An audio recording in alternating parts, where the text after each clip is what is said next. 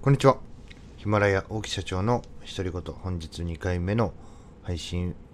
をしております。えー、本日2回目の配信でお話ししたいことは、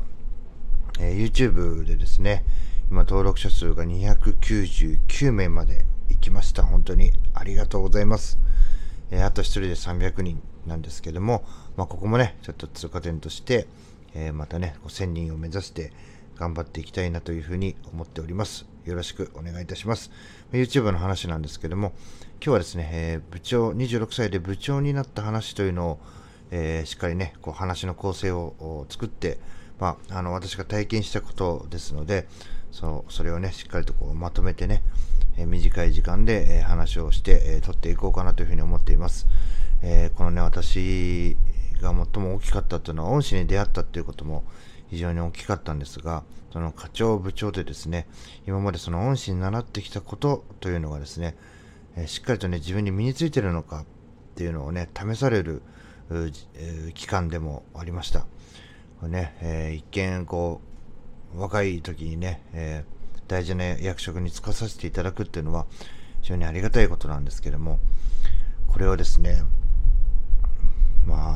仕事とかね、熱意とかそういうのはもちろんありますけども、えー、子供とかね、こう様々な要因っ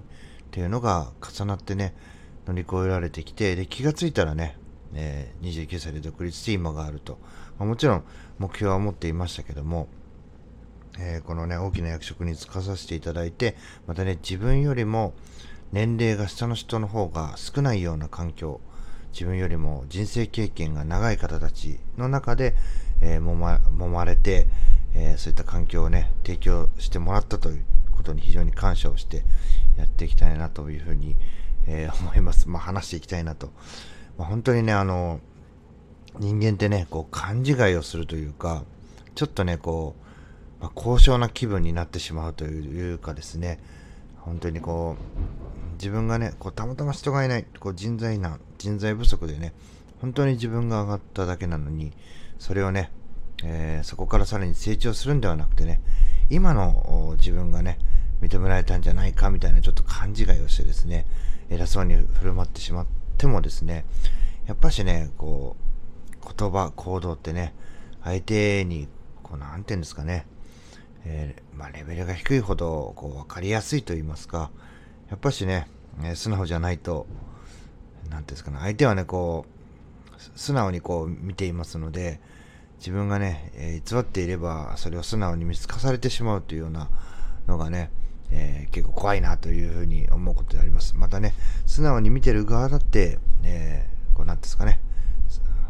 嘘であったりとか、こう隠すような行動をすると、やっぱ見てる、見てるこっちだってね、レベルが低くたって素直に見てますので、あ、こういうのはね、言ってることやってることが違うなと。やっぱしね、私はそこで学んだことというのは、えー、言葉よりも、えー、行動を信じると。ね、あの、すべてにおいてこう言葉を信じてないというわけではないんですけども、基本的には、例えばね、えー、朝活しましょうって言ってもね、私もそうなんですけども、8時9時に起きてね、えそれは果たしてね、朝活と言えるのかとかね、えそういうような言動に対して